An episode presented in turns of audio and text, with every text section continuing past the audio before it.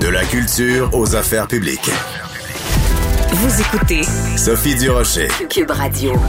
En mars 2020, on avait toutes sortes de prédictions économiques plus euh, apocalyptiques les unes que les autres.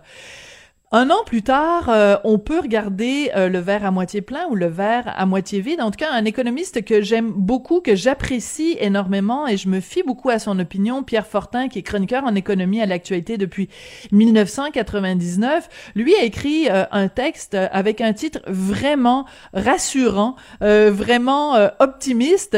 La reprise économique s'en vient. Alors, on va lui parler pour qu'il continue à nous expliquer sa pensée. Pierre Fortin, bonjour.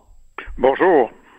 Écoutez, ça m'a fait du bien de lire votre texte, Monsieur Fortin, parce que on a vécu tellement d'insécurité euh, économique et financière au cours des douze derniers mois que on aurait pu penser qu'il y aurait un scénario catastrophe. C'est pas du tout ce que vous nous proposez. Vous êtes très optimiste pour une reprise et une reprise vigoureuse. Pourquoi?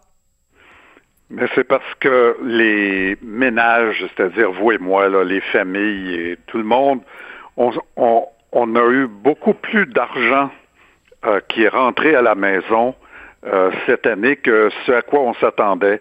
La raison, c'est que le gouvernement fédéral, surtout, euh, a envoyé des chèques de, centaines et de milliers de dollars à tous les Canadiens qui lui demandaient.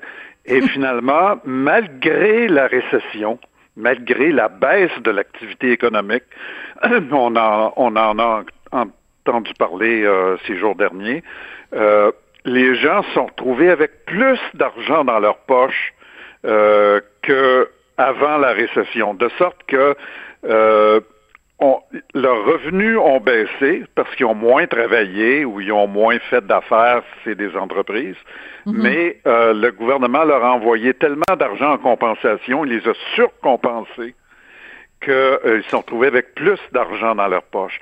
D'autre part, ils ont moins consommé, évidemment, parce que tout le monde était confiné, soit de façon obligatoire, euh, par exemple, il y a des couvre-feux où euh, on est obligé de rester à la maison, on n'a pas le droit d'aller ici ou là, euh, dans un bar, des restaurants, etc. Et ou encore, on a peur d'attraper le virus et puis on mhm. reste à la maison de toute façon, donc on peut choisir librement euh, de, ne pas sortir. Et donc, on consomme moins.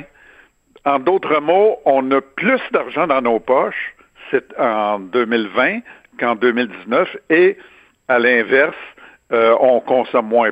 Par conséquent, donc on s'est accumulé de l'argent dans, nos comptes euh, de, jardin, Banque nationale, etc.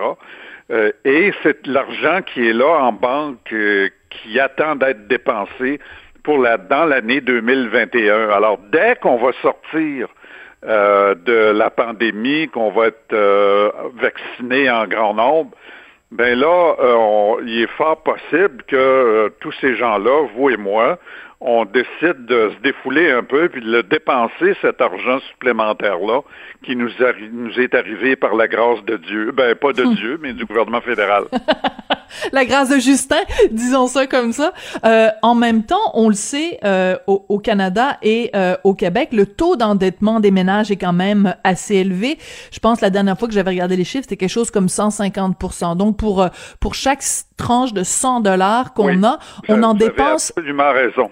Oui. Voilà, on en dépense 150. Les ménages sont endettés, mais euh, les taux d'intérêt sont au plancher, c'est-à-dire qu'ils n'ont jamais mhm. été si bas depuis 100 ans.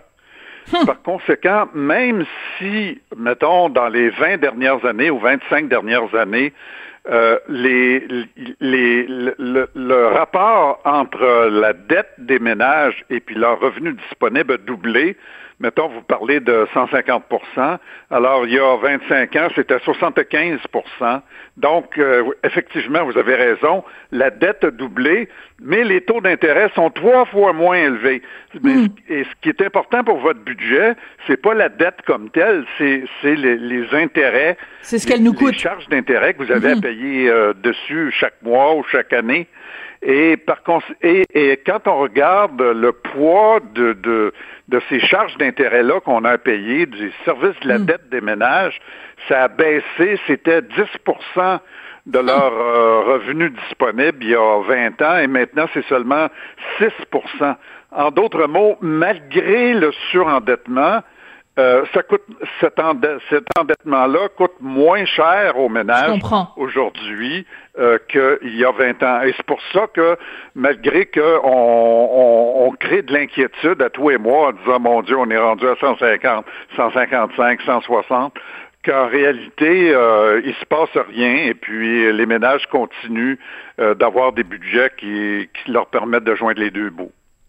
On a beaucoup entendu parler, surtout au début de la pandémie, euh, les, oiseaux de malheur nous annonçaient des faillites à plus finir. Est-ce que c'est vraiment ça qu'on a vu, Monsieur Fortin? Oui, il y a eu, euh, bien des, faillites. Euh, à peu près le tiers des entreprises ont fait des mises à pied. 40% des entreprises ont eu une chute de leurs revenus de plus que 20% et donc, ça a été très dur pour les entreprises. Là. Les, ces, ces gens-là qui, qui, euh, qui, qui, gèrent des entreprises, surtout évidemment dans certains secteurs qu'on connaît, là, comme euh, euh, la restauration, l'hôtellerie, les loisirs, les spectacles, nos mm. amis dans le monde artistique et culturel. eux, ils ont vraiment été frappés très durement. Contre, euh, le retour de, l'économie, euh, si on se met, nous, de notre côté, à dépenser l'épargne forcée qu'on mhm. a accumulée dans la dernière année, mais là, il va y avoir un retour des affaires. Peut-être qu'on va aller même euh, au restaurant au, plus fréquemment dans les, les, six derniers mois de l'année 2021 parce qu'on va se dire, ben là, on va se reprendre. Euh, on oui, on va rattraper le temps perdu.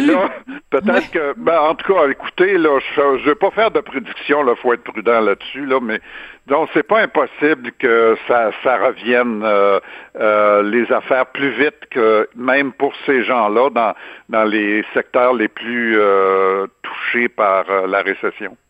Rapidement, Monsieur Fortin, vous nous avez parlé, vous avez dit à quel point le gouvernement est et fédéral et provincial en fait, les deux les deux paliers de gouvernement avaient surcompensé.